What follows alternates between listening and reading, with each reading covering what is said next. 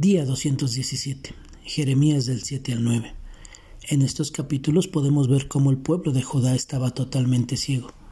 Todos se habían desviado, desde el menor hasta el mayor, desde el profeta hasta el sacerdote, todos practicaban engaño.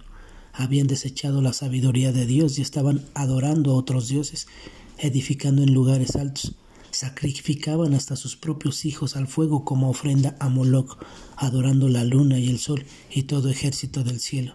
Aun así, iban a la casa del Señor como si nada estuviera pasando. Pensaban que podían servir a Dios y a sus ídolos. Pensaban que su pecado y prácticas idólatras fuera del templo se compensaban con venir a la casa del Señor.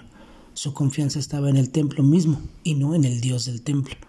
La única manera que puedes venir a a su casa era si enmenda sus caminos y sus obras, pero ellos no aceptaban corrección, no querían escuchar a los profetas de Dios, pensaban que podían servir a Dios y a sus ídolos. La casa del Señor se había convertido en una cueva de ladrones. Podemos comparar esto con el relato de nuestro Señor Jesús en el Nuevo Testamento. Dios amenaza con castigarlos, arruinados y desecharlos. ¿Sabes?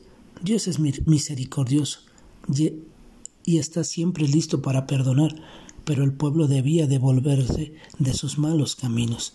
Ante el endurecimiento del pueblo, Dios le pide a Jeremías que ni siquiera interceda por ellos.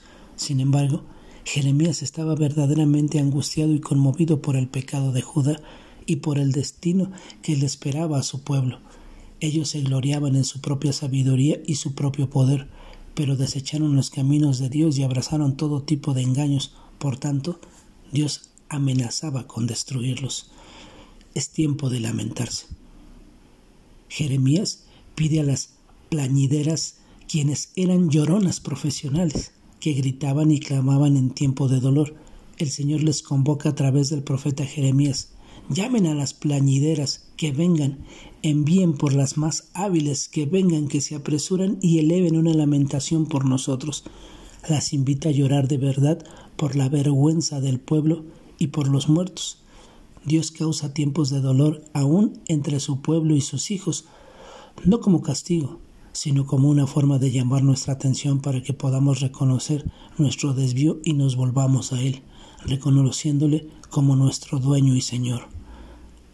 ¿Ha usado Dios el dolor en tu propia vida como un megáfono para hacerte regresar a sus caminos?